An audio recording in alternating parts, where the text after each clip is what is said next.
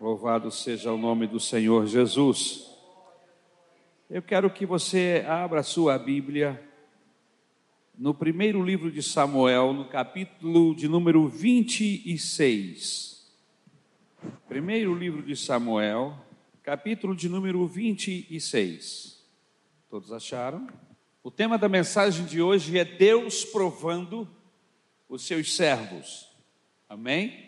Baseado no texto do primeiro livro de Samuel, capítulo de número 26, e o versículo de 1 em diante. Amém? Louvado seja o nome de Jesus. Todos encontraram? Amém? Diz assim o texto na nova versão internacional. Os ifeus foram falar com Saul em Gibeá e disseram: Davi está escondido na colina de Aquilá, em frente do deserto de Gesimon. Então Saul desceu ao deserto de Zif com três mil dos melhores soldados de Israel em busca de Davi.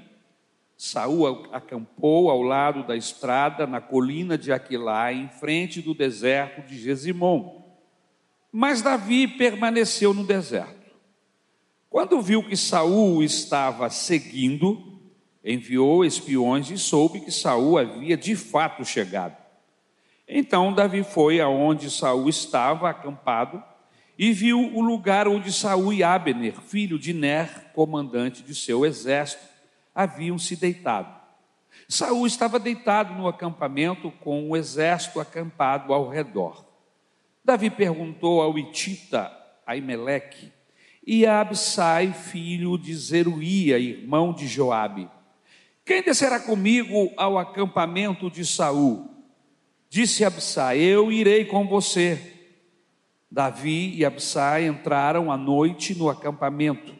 Saul estava dormindo e tinha ficado, ou melhor, fincado, sua lança no chão, perto da cabeça.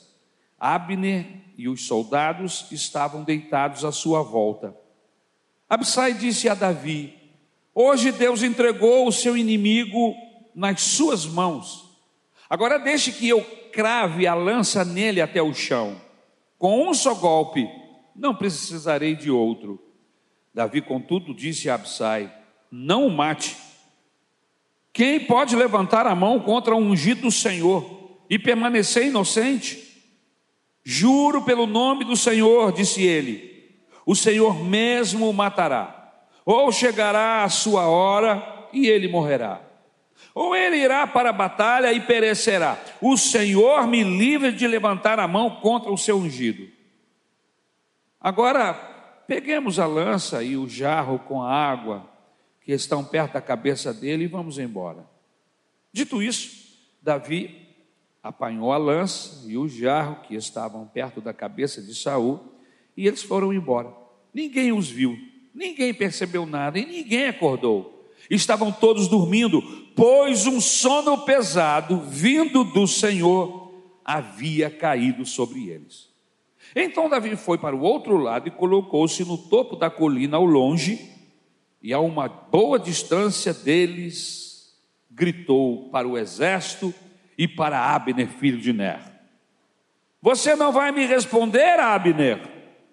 Abner respondeu: Quem é que está gritando para o rei? Disse Davi: Você é homem, não é? Quem é como você em Israel? Por que você não protegeu o rei, seu senhor? Alguém foi até aí para matá-lo. Não é bom isso que você fez. Juro pelo Senhor que todos vocês merecem morrer, pois não protegeram o seu rei, o ungido do Senhor. Agora olhem, onde estão a lança e o jarro de água do rei que estava perto da cabeça dele? Saul reconheceu a voz de Davi e disse: É você, meu filho Davi? Davi respondeu: Sim, ó rei, meu senhor. E acrescentou: Por que meu senhor está perseguindo este seu servo? O que eu fiz? E de que mal sou culpado? Que o rei, meu senhor, escute as palavras de seu servo. Se o Senhor o instigou contra mim, queira ele aceitar uma oferta. Se, porém, são homens que o fizeram, que sejam amaldiçoados perante o Senhor. Eles agora me afastaram de mim a porção na herança do Senhor e disseram: Vá, preste culto a outros deuses, agora que o meu sangue não seja derramado longe da presença do Senhor. Ó rei de Israel, o rei de Israel saiu à procura de uma pulga como, como alguém que sai à caça de uma perdiz nos montes. Então Saul disse: Pequei, volte, meu filho, volte, meu filho Davi. Como hoje você considerou preciosa a minha vida, não farei mal a você de novo. Tenho agido como um tolo e cometi um grande erro. Respondeu Davi: Aqui está a lança do rei. Venha um dos seus servos pegá-la. O Senhor recompensa a justiça e a fidelidade de cada um. Ele te entregou nas minhas mãos hoje, mas eu não levantei a mão contra o ungido Senhor. Assim como eu hoje considerei a tua vida de grande valor, que o Senhor também considere a minha vida e me livre de toda angústia. Então Saul disse a Davi: Seja você abençoado, meu filho Davi. Você fará muitas coisas e em tudo será bem-sucedido. Assim, Davi seguiu seu caminho e Saul voltou para casa. Obrigado, meu Deus, pela tua palavra. Eu rogo a tua bênção sobre a minha vida, sobre a vida dos meus irmãos que vieram aqui para ouvi-lo. Senhor, ajuda-os, ajuda-me a ser instrumento em tuas mãos, ajuda-me a ser a tua boca, ajuda-me a ser a tua voz no coração, na mente dos teus filhos esta noite. Enquanto ministro a tua palavra, que o teu Espírito Santo possa promover o nome de Jesus, que o teu Espírito Santo possa abençoar cada um de nós, ó Pai, de forma que todos saiamos daqui abençoados, inclusive aqueles que através da internet nos ouve esta noite. É no nome de Jesus que nós te rogamos. Amém e amém. Deus provando os seus servos. Queridos, Saul e um exército da melhor qualidade, como diz o texto, saiu em perseguição a Davi para matá-lo. O texto que lemos, às vezes, ele parece repetitivo, porque é uma guerra que não tem fim. E só para que os irmãos tenham uma ideia, irmãos, são 40 anos. 40 anos de reinado de Saul. 40 anos que Davi está sendo perseguido sem causa, fugindo daqui para ali, de lá para cá, acolhendo seus parentes, escondendo seus parentes Nesta época, os seus pais estavam escondidos em Moabe. Mas por que Moabe, pastor? Porque eu quero lembrá-lo que a bisavó de Davi era uma moabita, uma moabita, era Ruth. Ruth é moabita, que casou-se com, com, com um dos príncipes de Deus, amém? E gerou um filho chamado Jessé, que gerou Davi, amém? Então, olha que coisa linda, que coisa maravilhosa. Ele tem acolhimento, irmãos, lá em Moabe. Davi chega um momento em sua vida que ele vai se esconder no meio dos filisteus, que sempre foram inimigos ferrenhos de Israel. Tal era a sua situação em Israel, tal era a perseguição. Precisamos sempre nos lembrar que Deus está preparando Davi para um dia reinar em Israel. Davi, nesta preparação, não pode pular etapas. Às vezes, nós, porque queremos ajudar ou abençoar alguém, pulamos etapas na vida dessa pessoa na preparação dos nossos filhos, na preparação de um obreiro, de um líder. Nós não podemos pular etapas. Todas as etapas são importantíssimas para forjar o caráter espiritual, o caráter, a moral da pessoa que está sendo preparada. E nós precisamos nos lembrar que Deus está preparando Davi para reinar. E eu quero aplicar isso a nós aqui esta noite.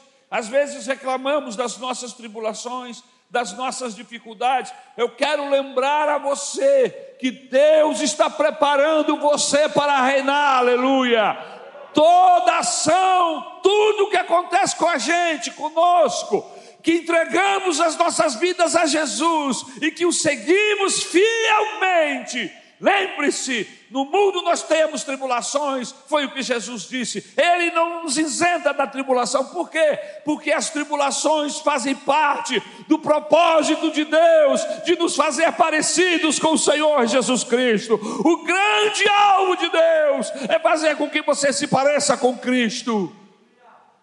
E toda etapa é importante, todo projeto é importante, não se pode pular etapas. Tudo que lhe acontecer vai servir para treiná-lo para o reinado que virá. Aleluia. Mas vamos ao texto. Os iféns informaram a localização de Davi. Saul procura Davi durante todo o dia, mas não o encontra. Davi é informado da presença de Saul no deserto de Zif. Saul está acampado com seus três mil soldados lá nesse deserto. E no versículo 7 a Bíblia diz que eles estão cansados da jornada e, e dormem. E aí no versículo 8 aparece essa grande oportunidade de Davi finalmente se ver livre do seu grande inimigo. Há algumas pessoas que acham que o maior inimigo de Davi foi o gigante Golias. É verdade, maior em termos de altura, de, de poderio bélico, de força, isso você tem razão. Mas o maior inimigo, a, a, a resistência maior que Davi enfrenta na sua vida, não foi Golias. O Golias, irmãos, ele resolveu o problema com Golias em uma tarde. Em uma tarde, com uma tiradeira nas mãos, uma funda nas mãos, ele resolve eternamente o problema que ele tinha com o gigante Golias. Mas o Saul, meus irmãos, o Saul não foi derrotado em uma noite, um dia, uma semana, nem um mês, nem um ano. Foram 40 anos de luta, 38 anos de perseguição Irmãos, é complicado isso, não é complicado? Hã? Eu não sei quais são as, as lutas e há quanto tempo você está enfrentando esta luta. É verdade, é possível que alguém aqui tenha um Saul na sua vida. Eu não vou nem perguntar, ah, você tem um Saul na sua vida? E aí você pode ser tentado levantar a mão e vai se comprometer. Então, fique quietinho, olhando para mim. É possível que você tenha um Saul na sua vida. Lembre-se de uma coisa: Deus está cuidando de tudo, tanto de você como também deste Saul. Deus está dando oportunidade a ambos, oportunidades a você de crescer, oportunidade de você de ser vaso, de ser preparado para ser vaso, vaso de honra. está dando oportunidade de Saul para que se converta. Está dando oportunidade de Saul para que não faça o mal, não continue fazendo o mal e faça o bem. Deus está dando oportunidade para todo mundo. Mas Davi tem temor de Deus, irmão, no seu coração, e não levanta a mão contra o ungido do Senhor. Isso aí, está isso no versículo de número 9. Davi confia na presciência e na soberania de Deus. Nós nunca devemos nos esquecer disso, irmãos. Não importa o que venha acontecer com você, qualquer um que se levante contra você, não importa, lembre-se, Deus sabe de tudo e Ele é soberano sobre todas as coisas. As coisas não estão acontecendo assim ao léu, sem controle, como dizem alguns meninos, estão acontecendo a Bangu. Como que, quando falam isso, dizem assim: estão acontecendo sem controle. Não, Deus está vendo Deus está vendo o teu sofrer. Deus está vendo o seu caminhar. Mas então por que é que ele permite, pastor? Porque ele está vendo, esse inimigo não vai tocar em você. Você pode até sofrer, você pode até viver situações contrárias, mas ele não pode tocar em você, assim como Saul não conseguia tocar em Davi. Saul tinha ódio, um ódio demoníaco, maligno contra o, o, o nosso Davi aqui da Bíblia Sagrada mas ele não podia tocar. Por quê? Davi sofria todos os processos ligados a esse ódio, as perseguições, o, o, afastamento da sua família, da sua terra natal, dos seus amigos, da sua própria esposa. Ele teve que sair correndo pela janela para não morrer. Mas Davi não pode ser morto, porque Deus está guardando Davi, porque Deus tem planos com Davi. Eu queria dizer uma coisa para você esta noite: Deus tem planos com você não esmoreça. Ele está vendo e Ele está guardando você. As circunstâncias podem apertar, ficarem difíceis, mas não vão lhe destruir, não vão lhe sufocar, porque Deus, você está nas mãos do Senhor. E a Bíblia diz que o diabo não pode tocar naquele que está nas mãos do Senhor. Você está entendendo isso em nome de Jesus? Vejamos alguns princípios espirituais que existem aqui nesse texto. Vamos tirar alguns para levar para casa hoje. Qual é o primeiro princípio, pastor? Na vida, nem toda oportunidade é oportunidade. Às vezes, oportunidades, as oportunidades são provas para medirem a temperança do nosso caráter. Nem todas as provas que a vida nos apresenta são provas. Às vezes, esta, essa circunstância contrária, aleluia, nem todas as oportunidades são oportunidades. Às vezes, essas oportunidades são provas. Você está entendendo? Quando Davi viu aquela oportunidade e perguntou: Quem pode ir comigo ao acampamento de Saul? Alguns soldados se ofereceram para ir. E ele foi acompanhado de pelo menos dois soldados. Chegando lá, Abissai disse: É a oportunidade das oportunidades. É a grande chance que você está tendo para liquidar a fatura, é hoje. Olha, é Deus que está te dando essa oportunidade, Davi. Me dê uma espada que eu posso acabar com essa história agora, eu vou matá-lo com um só golpe. E Davi disse: opa, não. Queridos, se a oportunidade quebra princípios de Deus, eu preciso estar atento. Não é oportunidade. Oportunidades não quebram princípios de Deus. Oportunidades não me faz desviar de Deus. Que negócio é esse? Que Deus me abriu uma grande porta de emprego e agora esse emprego, esse namoro, essa situação que está envolvendo você, está te afastando de Deus. Querido, esta porta não foi Deus que abriu, porque porta que Deus abre não afasta as pessoas dele. As portas que Deus abre não nos faz pecar. Eu preciso avaliar as portas que estão se abrindo para não pensar que essa porta é uma oportunidade e de repente é uma prova. Deus está me provando. E Davi era inteligente, sensível a Deus. Quando ele se viu com a espada, com a oportunidade de acabar com a vida de Saúl, ele falou: peraí, se essa é uma oportunidade, mas para abraçar essa oportunidade, eu vou ter que chutar um princípio de Deus eu vou ter que desobedecer ao Senhor, eu não posso tocar no ungido do Senhor, isso não é oportunidade. Davi entendeu isso, será que nós entendemos?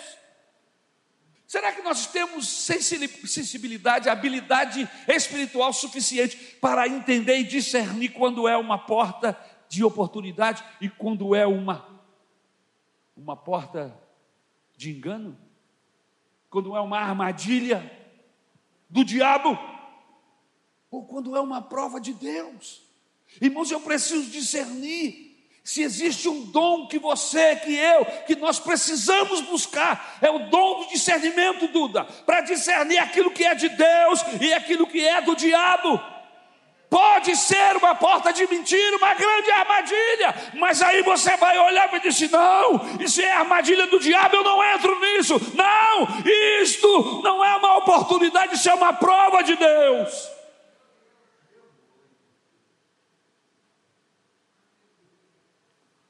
O sono que veio sobre Saul, irmãos, era um sono de Deus. Por mais ninja que fosse Davi e os seus dois amigos, você imagina, irmãos? Porque hoje a gente sabe que existem os ninjas, né? Os caras quase flutuam. Pelo menos no cinema é assim, né? Mas Davi não era ninja, irmãos.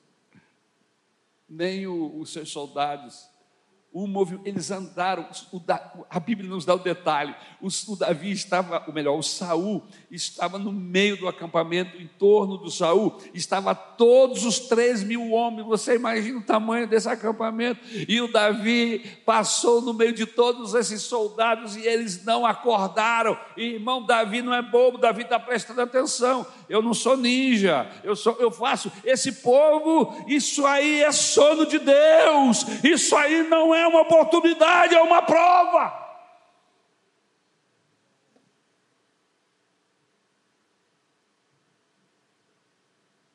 Irmãos, se Davi mata Saul, sabe o que quer ficar claro? Que ele não estava preparado para reinar, que ele não tinha o, o discernimento de Deus. Ele entendeu uma prova como uma oportunidade. Eu fico pensando às vezes na minha vida, quantas vezes eu já confundi prova com oportunidade e entrei pelo cano. E perdi chances de Deus, portas de Deus na minha vida, porque eu não fui sensível, porque eu não tive discernimento. Irmãos, eu, eu fico pensando às vezes coisas que aconteceram no passado. Por outro lado, eu fico pensando, que bom que Deus me ajudou, que bom que eu discerni, que bom que eu não entrei por aquele caminho, que o Senhor me livrou, como um pássaro escapa do laço do passarinheiro, eu escapei, como diz o Salmo de número 124. Irmãos, você se lembra desses processos na sua vida em que tinha tudo para você ter entrado? E na hora você discerniu, no último momento você não fez o negócio, no último momento você não concretizou aquele, aquela circunstância que aparentemente era favorável, e você mais tarde viu que foi um livramento de Deus? Louvado seja o nome do Senhor. Se Davi mata Saul, Davi seria reprovado, irmãos. Isso iria mostrar que o seu coração estava cheio de cólera, que o seu coração estava cheio de raiva. Mas pastor, não era para estar. Saul estava caçando para matá-lo. Que como, como não ter raiva? Como? Irmãos, eu não sei como é que é isso, eu não consigo explicar.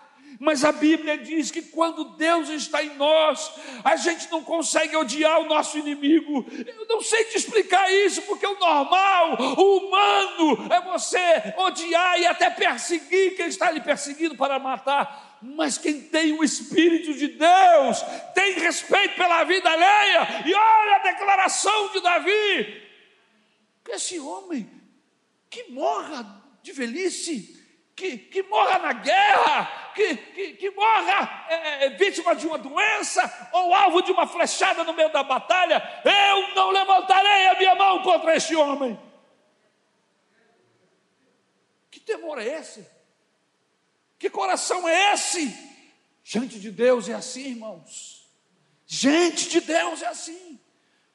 Eu estou estudando esse livro com vocês e eu fico impressionado e fico morrendo de vergonha, às vezes, irmãos, quando me deparo em situações, às vezes, não semelhantes com tudo que tem direito, porque afinal de contas isso aqui é um outro tempo, um outro processo, mas às vezes situações que se assemelham a estas, eu fico, eu tomo as decisões erradas, eu, eu julgo, eu mato, não mato fisicamente, mas mato aqui.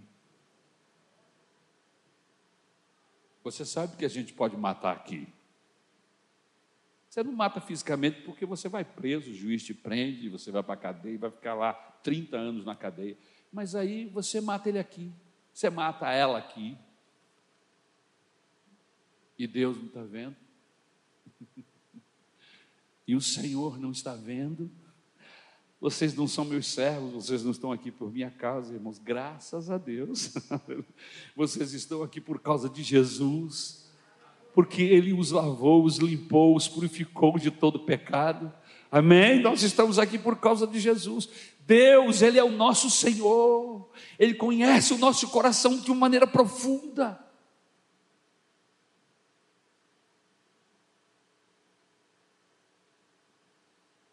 Cuidado, cuidado. Essa circunstância na sua vida pode ser um teste de Deus para provar seu caráter, para provar sua fidelidade. Se você está com seu coração em Deus ou não. Se você será obediente ou não ao Senhor, cuidado. Veja aquele emprego, aparentemente uma grande oportunidade, talvez seja uma prova. Talvez seja um teste para provar sua obediência, para provar sua fidelidade aos princípios de Deus. Veja aquele romance, a grande oportunidade da vida, tudo que você sempre sonhou num homem, numa mulher. Oh, finalmente Deus me respondeu. O príncipe chegou, cuidado. cuidado. Pode ser que não seja o príncipe, pode ser que seja o cavalo. O príncipe caiu em algum lugar e chegou o cavalo. E o pior é que ele parece com o príncipe, o cavalo, viu? Você só sabe que ele é o cavalo depois que você começa a lidar com ele, porque cavalo é cavalo, e príncipe é príncipe, homem é homem, mulher é mulher, e vai por aí.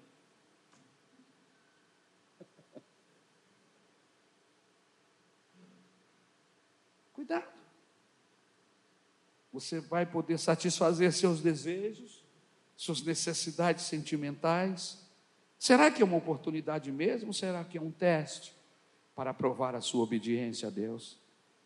Às vezes, uma chance não é uma chance, é um perigo, não é uma oportunidade, é uma prova de Deus para testar, testar a sua fidelidade, a sua obediência ao Senhor.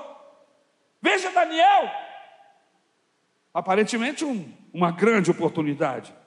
Um rapaz pobre que se torna escravo de Babilônia é convidado pelo rei da nação mais poderosa do mundo da época para fazer parte da sua corte. Oh, oh que honra! Oh, como eu me sinto lisonjeado, eu estou muito honrado. O rei da Babilônia é como se de repente você fosse chamado para fazer parte é, da cúpula é, de conselheiros do presidente dos Estados Unidos. Se é que ainda esse país pode ser chamado uh, de um dos melhores ou maiores países do mundo, acredito que sim, outros dizem que não, mas seja lá.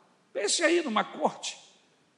E você foi convidado para fazer parte dela. Olha o Daniel. Daniel foi convidado para fazer parte dessa corte. Davi tem. Salomão, é, é, é, Daniel tem essa chance. Mas ele entende dessa forma? Não. Ele entende como uma oportunidade de ser fiel a Deus dentro da casa do rei do imperador da Babilônia, do mundo da época. Ele não olha como um privilégio, ele não vê como uma oportunidade, mas ele olha com responsabilidade. Eu serei uma luz no meio daquelas trevas. Deus está me colocando ali não para que eu ande e dance com a música deles. Não, Deus está me colocando ali para ser uma testemunha, para ser a sua boca, para ser o seu representante. E era isso mesmo. Segundo princípio: nem todo privilégio é privilégio, mas também significa responsabilidade. O versículo de número 15 diz assim: Disse Davi: Você é homem, não é? Quem é como você em Israel, Abner? Por que você não protegeu o rei, seu senhor? Alguém foi até aí para matá-lo. Em outras palavras, Davi está dizendo assim para o, o primeiro general, os cinco estrelas do exército de Saul. Tu tens o privilégio de andar com o rei. Não é qualquer um. Em Israel que pode andar com o rei como tu andas. Mas, Abner, você tem que saber que, junto com o privilégio, tem a responsabilidade. Você deveria estar atento. Pessoas estiveram aí para matar o rei. E só não mataram porque não quiseram, porque você estava dormindo. Você e os seus homens. Onde que a gente tira lição daqui, irmãos? Todo privilégio, todo, todo privilégio está ligado a uma responsabilidade. Você não pode, eu não posso esquecer disso. Quem aqui quer ir para o céu? aleluia. A grande questão aqui, a grande questão de Cristo era ensinar que o privilégio do céu não pode vir sem as responsabilidades do reino. O céu é um privilégio, mas para chegarmos lá existem responsabilidades. A grande pergunta não é quem quer ir para o céu, mas sim quem quer levar a cruz. Jesus disse: Quem quiser vir após mim, Primeira coisa, fala Jesus, tome a sua cruz.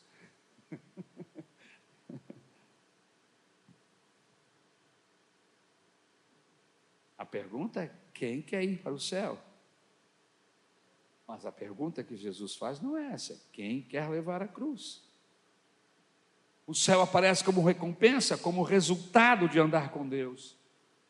A responsabilidade de andar com Deus gera o privilégio de ir para o céu. Abner, você é privilegiado em Israel. Quem só quer os privilégios são pessoas sem causas na vida. Essas pessoas que não têm causa na vida, elas só querem o privilégio, só querem o galardão, não querem a responsabilidade. Quem quiser o privilégio, saiba que haverá responsabilidade. Quando me disseram do privilégio que eu ia ter, eu e a minha esposa, de pastorearmos esta igreja, eu fiquei alegre, porque é um privilégio pastorear esta igreja. Eu não estou falando do físico, irmãos, do templo, eu estou falando de você esse grupo de 700, 800 pessoas que congregavam aqui já desde muitos anos. É um privilégio poder estar aqui. Mas um temor entrou no meu coração. E desde o dia que eu soube que eu ia ser o pastor dessa igreja, que o pastor Paulo estava falando a Vera, mas ele não fala a Vera, não é que ele não fala a Vera, é que ele fala as coisas, depois ele muda de ideia no, no percurso. E, em outros momentos, já tinha dito em algum momento, aí você vai para tal lugar no final, no, no, próximo dia, tá bom? Eu falei, tá bom, pastor. E aí eu falo assim, tá bom, Jesus, tu sabes.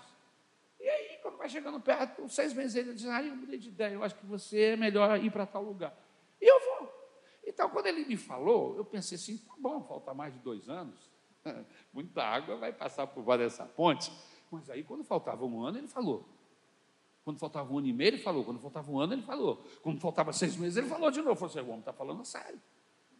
Mas quando faltava um ano que ele falou, eu falei, Jesus tem misericórdia da minha vida.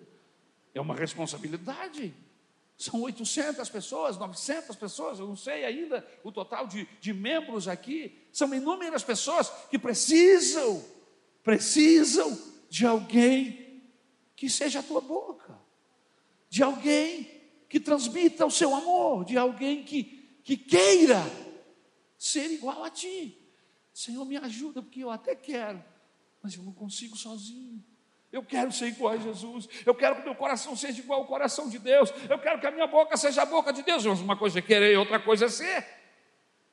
Eu preciso da mão do Senhor constantemente sobre a minha vida, me segurando para que o velho Ari não apareça, para que a carne não, não apareça e domine toda a situação, estrague tudo.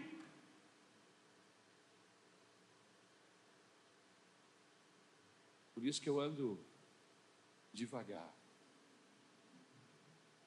porque eu tenho pressa. Parece um contrassenso, mas é verdade. É a letra de uma canção, cara inteligente, o cara que escreveu essa letra. Tenho pressa, por isso ando devagar. Quem tem pressa não pode errar, não pode entrar em nenhuma via errada. Na maioria das vezes que estamos perdidos e entramos nas vias erradas, é porque estamos correndo demais. E aí alguém diz, era aqui, era aqui, você já passou. Mas se você manter a velocidade de 25 km, irmão, não tem como você errar. Quando a pessoa diz, é aqui, você só vira o volante, porque dá tempo. Você está devagar. Quando a gente tem pressa, a gente anda devagar, prestando atenção em tudo e em todos. Porque eu tenho pressa, porque a gente não pode errar, a gente não pode vacilar. E Jesus está com a sua mão sobre as nossas vidas, nos ajudando, nos abençoando, nos ajudando a nos controlar para o velho homem não aparecer e estragar tudo, irmãos. Porque quando o homem, o velho homem aparece, aparece a rebeldia, aparece a soberba. O que mais, irmãos? Me ajuda aí. Hã? A vaidade o egoísmo.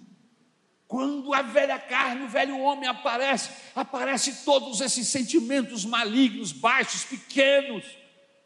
E eu não quero dar lugar à carne, eu quero que o Espírito me guie. Por isso eu preciso estar vigilante. Por isso eu preciso andar como, como que alguém, como alguém que anda em um terreno minado, como alguém que anda pisando em ovos. Por quê? Porque eu não vim para ferir, eu vim para abençoar, eu vim para passar bálsamo, eu vim para ser, ser Jesus na sua vida.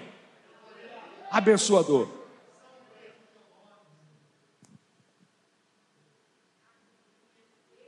Mas quem só quer privilégios, se esquece da responsabilidade. Terceiro princípio, e a gente começa a querer fechar.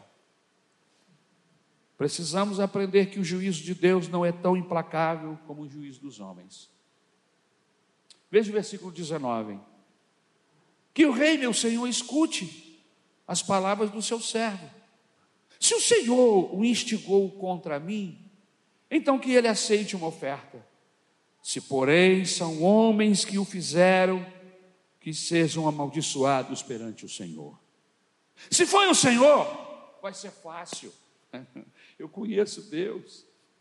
Se é Ele que está te instigando contra mim, eu vou me jogar nos, nos, pés do Senhor, eu vou me humilhar, eu vou apresentar um sacrifício, eu vou orar, eu vou clamar por misericórdia, e eu sei que Ele é cheio de misericórdia, o nome dEle é misericórdia, Ele vai se voltar para mim.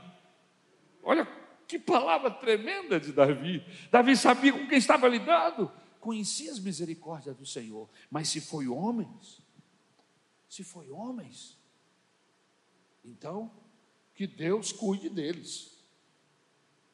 Que o Senhor os amaldiçoe. Porque eu não posso fazer nada.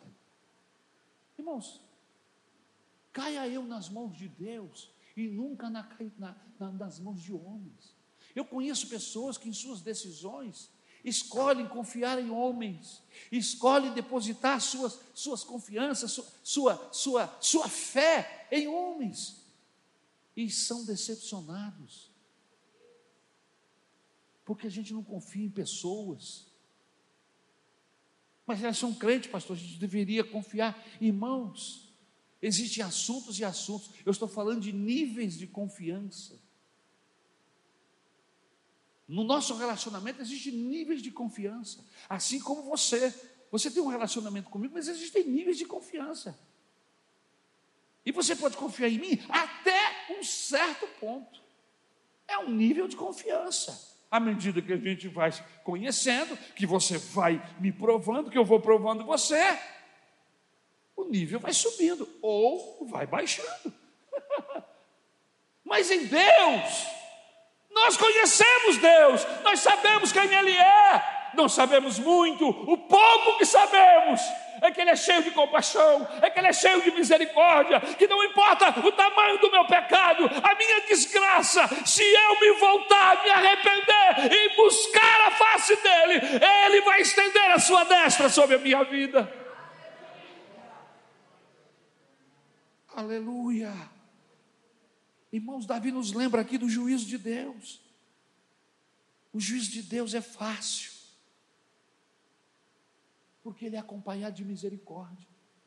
Eu me lembro da oração de Abacuque, ele diz no capítulo 2, no versículo 2: Naíra, lembra-te da misericórdia. Com a justiça, a justiça de Deus anda, mas a misericórdia anda atrás da justiça. Olha que maravilhoso, irmãos. A justiça chega, mas as misericórdias chegam também. Mas o juízo dos homens é perverso. Não há misericórdia no homem. Mais uma vez, Davi prefere cair nas mãos de Deus que cair nas mãos dos homens. Que fantástica lição. Queira cair nas mãos de Deus. Queira estar sempre nas mãos de Deus. Quando pecar, lembre-se do que João disse: Filhinhos, não pequeis, mas se pecardes, sabeis que tendes um advogado no céu. Aleluia. Sabe qual é o nome de Jesus? A misericórdia de Deus. Jesus é a misericórdia de Deus ao vivo. Misericórdia que sangrou na cruz. Aleluia. A compaixão que sangrou no Calvário. Por causa do seu amor por pecadores miseráveis, impenitentes.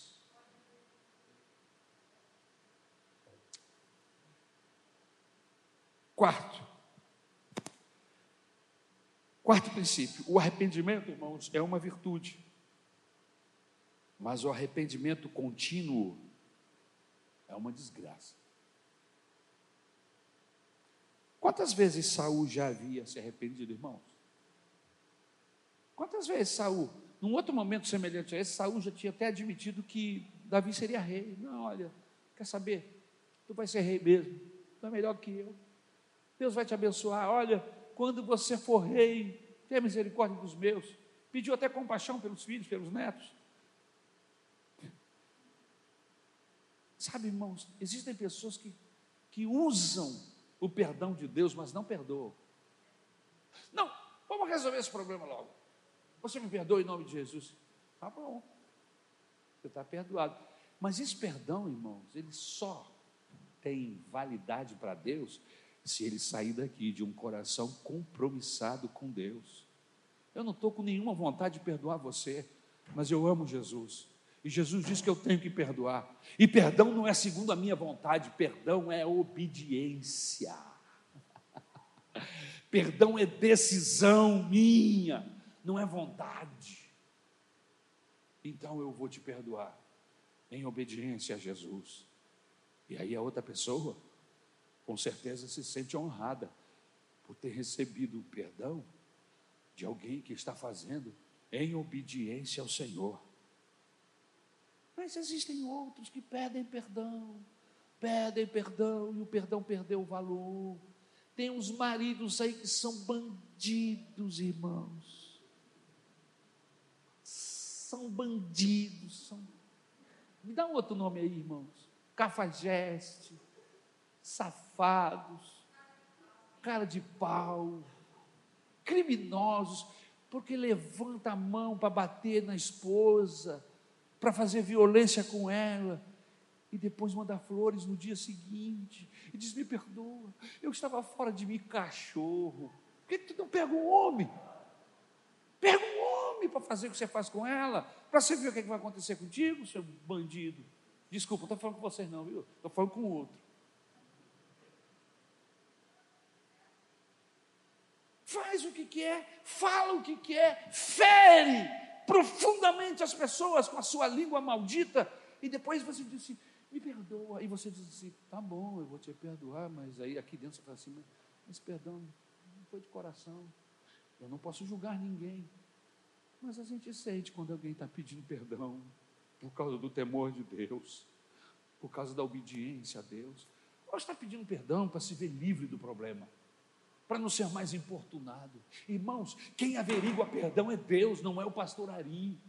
Quando eu peço perdão a alguém, eu tenho que saber que Deus está vendo se esse perdão é verdadeiro, é real, se está vindo de um coração obediente, submisso à palavra de Deus, ou de alguém que simplesmente está usando essa palavra mas que não tem arrependimento, porque quando eu peço perdão, significa que eu estou arrependido. Quantas vezes você já foi grosso?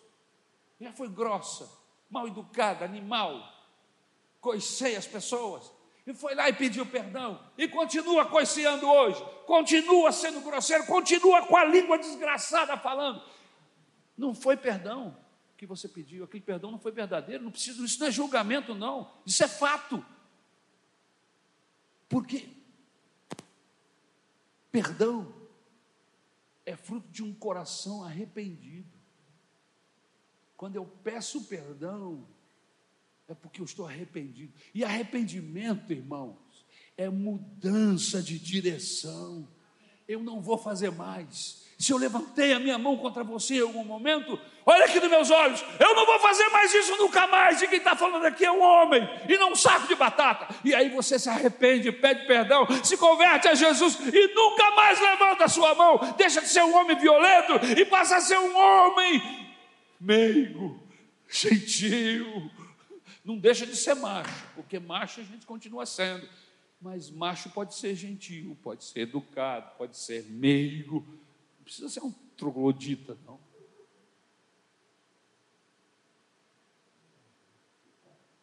Versículo 21. Pequei. Volte, meu filho. Será que Davi acredita nesse cara?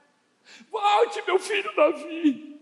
Como hoje você considerou preciosa a minha vida não lhe farei mal de novo. Ah, se eu pudesse acreditar nisso. Tenho agido como um tolo e cometido um grande erro. O Davi falou alguma coisa, irmão? Nota aí. Veja o que, é que o Davi respondeu para ele.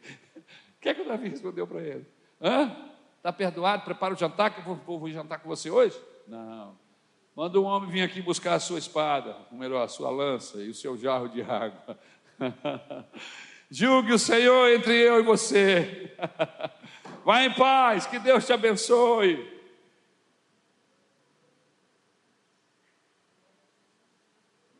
Coração perdoador. A maioria das pessoas pensam que o fato de nós perdoarmos as pessoas, isso significa que nós precisamos, às vezes, manter o mesmo nível de convívio, de relacionamento que havia antes. Não. Que isso, pastor? Não. Ué.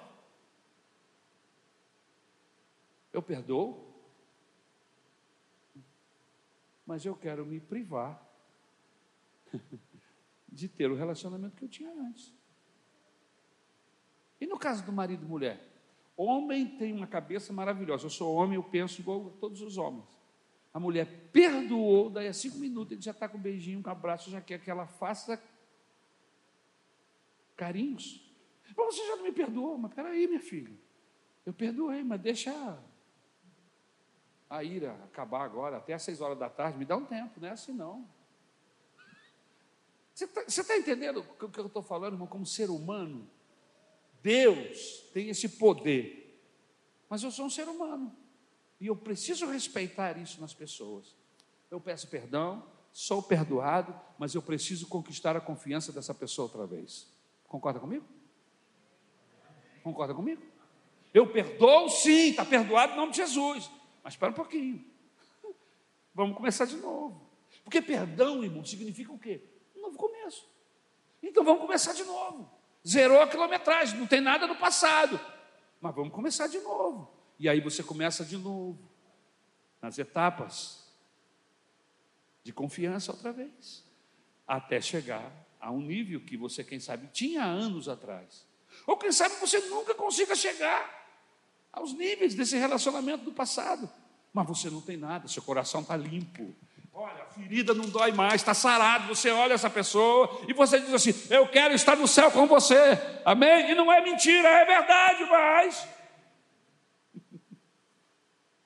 Estão me entendendo, irmãos?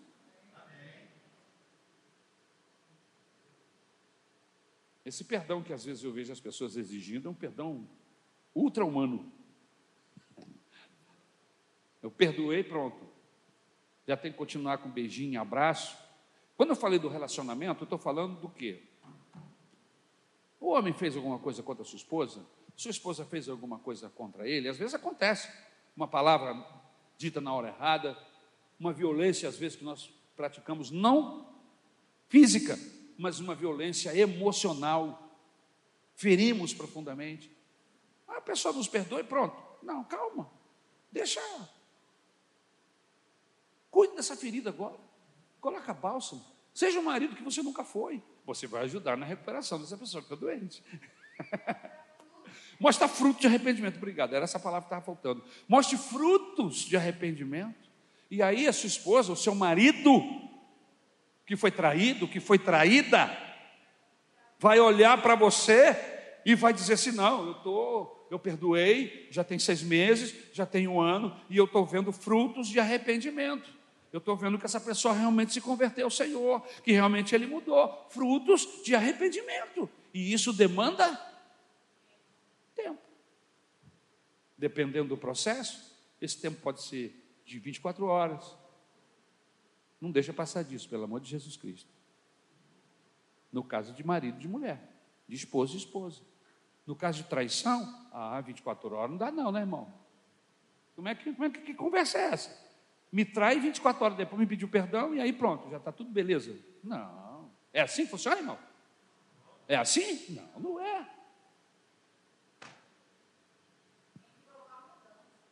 Tem que provar a mudança. Tem que provar a mudança. Você pecou, furou com a navalha o coração do seu cônjuge. Você tem que cuidar desse coração agora. Está sangrando. Ela te perdoou, ele te perdoou, vai até para a cama com você, mas a ferida está lá. Esse negócio que se resolve tudo em cima da cama, isso é uma mentira de Satanás e das músicas que são inspiradas pelo diabo. Você sabe que não se resolve tudo em cima da cama, a não ser que você seja igual às pessoas que cantam, que trocam de mulher todo ano, que vivem com a vida totalmente desregrada, fora de um compromisso com Deus. Mas você que vive num compromisso com Deus, você sabe que não é assim. Meses às vezes anos. A esposa está ali do lado do marido, mas o coração dela está quebrado. Tá, tá. Por quê? Porque alguém que ela amava muito e ama atraiu mortalmente. E uma traição é uma punhalada no coração. Porque você jurou diante de Deus, no altar e de muitas testemunhas, que você ia ser fiel ao seu cônjuge em toda e qualquer circunstância. E ela acreditou em você e ele acreditou em você. E quando você quebra essa aliança, precisa chamar o pastor para soldar, o Espírito Santo, Jesus, Deus, a igreja e vida transformada para convencer esse ferido que você teve um, acidente de percurso, mas que você não é assim, que você quer se levantar, porque você ama e que você quer o perdão e que você quer continuar. Não é lindo quando isso acontece? Quando Deus atua? Amém? Conheço pessoas que viveram dramas desse tipo, desse nível, e que passaram-se uns meses de choro, de sangrar, de sangramento, mas Deus curou. Deus curou. E curou de uma tal forma que outro dia eu passei por, por uma dessas pessoas e perguntei: e aí? Como é que está aquela situação, pastor? Quando eu lembro, não dói mais. É como se acontecesse numa outra vida. Ficou tão distante, tão longe, porque o que Deus tem feito, o que Fulano tem me feito feliz, e tem sido um bálsamo, não tem ferida que não possa curar. Irmãos, isso é maravilhoso. Não brigue com o perdão de Deus. Não brinque com essa palavra. É sério. Quando levamos a sério, Deus leva a sério a gente. E quando Deus nos leva a sério, a probabilidade da bênção ser 100% é total. Amém? Aleluia. Aleluia. Um arrependimento onde não há mudança de vida não é arrependimento. O cristianismo nos leva a uma vida sem reincidência de pecado.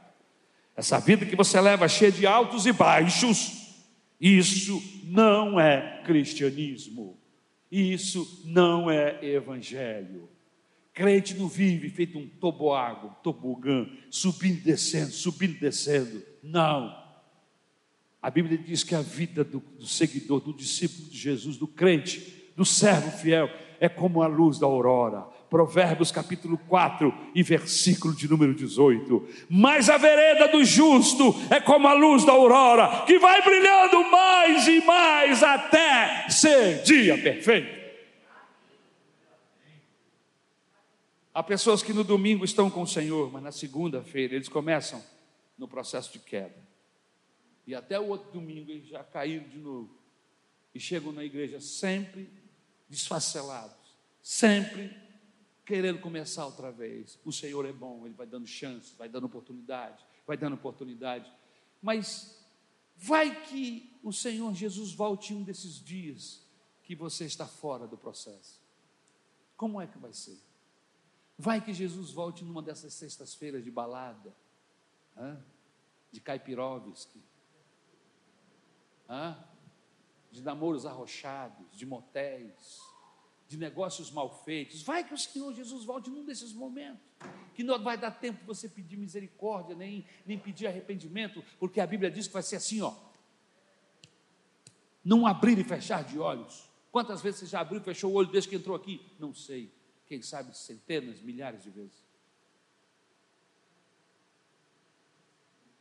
Você não tem que ser escravo do pecado como Saul. Ser um pecador acostumado. Saul era um pecador acostumado, ele acostumou-se com o pecado, acostumou-se com os processos religiosos. Pedir desculpa para ele não tinha mais valor, não tinha mais peso. Deixa eu te dar o passo da vitória. Qual é o passo da vitória, pastor? o Espírito Santo nos ajuda na regeneração. Você sabia disso? Gálatas 5, 22, 24. Mas o fruto do Espírito é amor, alegria, paz, longanimidade, benignidade, bondade, fidelidade, mansidão, domínio próprio. Contra estas coisas não há lei. E os que são de Cristo, Jesus, crucificaram a carne com suas paixões e os seus desejos.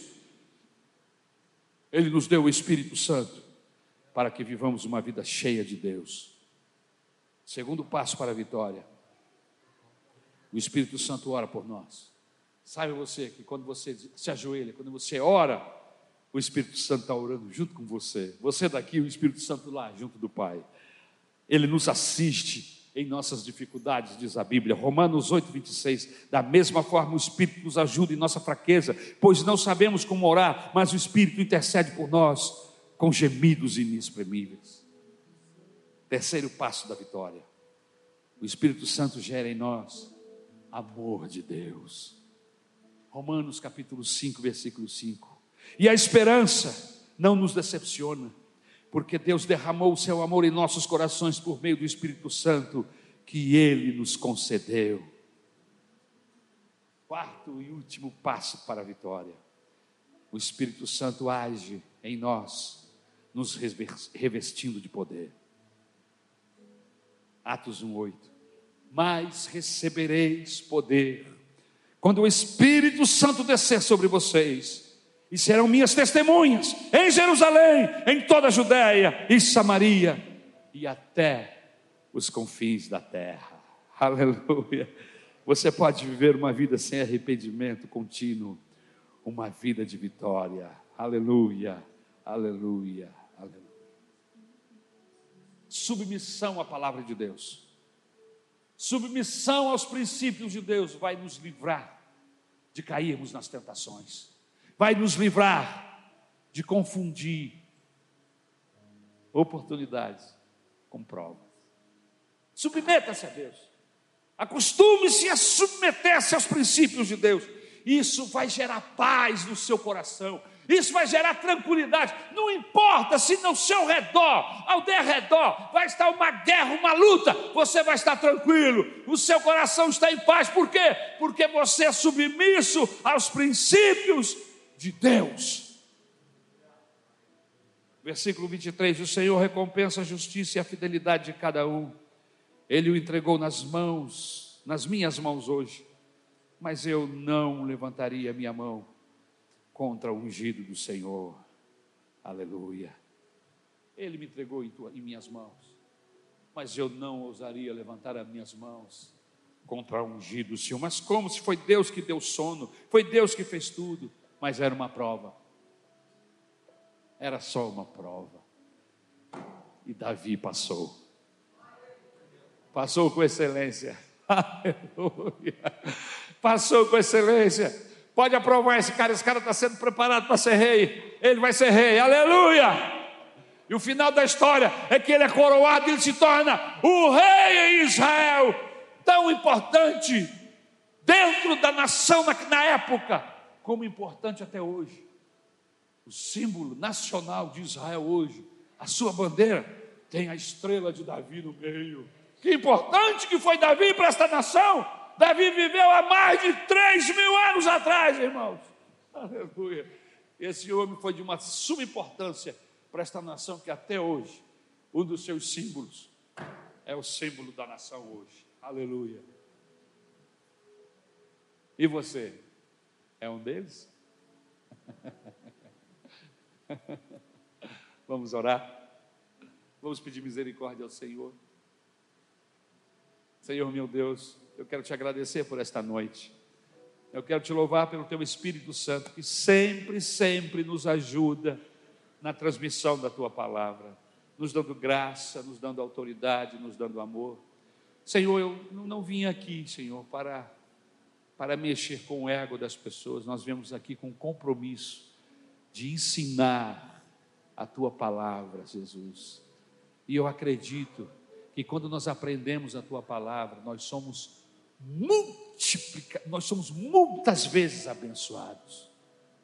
Senhor, nos ajuda a entender isso para que possamos dar valor ao ensino, a mensagens que nos ensinam a servir melhor, a sermos mais fiéis e mais obedientes, e não a alcançar vitórias terrenas que muitas vezes se acabam no dia seguinte. Senhor, nos ajuda a entender que as melhores mensagens são aquelas que nos preparam para a vida que nos preparam para sermos fiéis, sermos crentes. Em nome de Jesus, nos ajuda a ter esse entendimento, Senhor. Continua falando no coração dos teus servos. Despede-nos em paz, no nome de Jesus. Amém.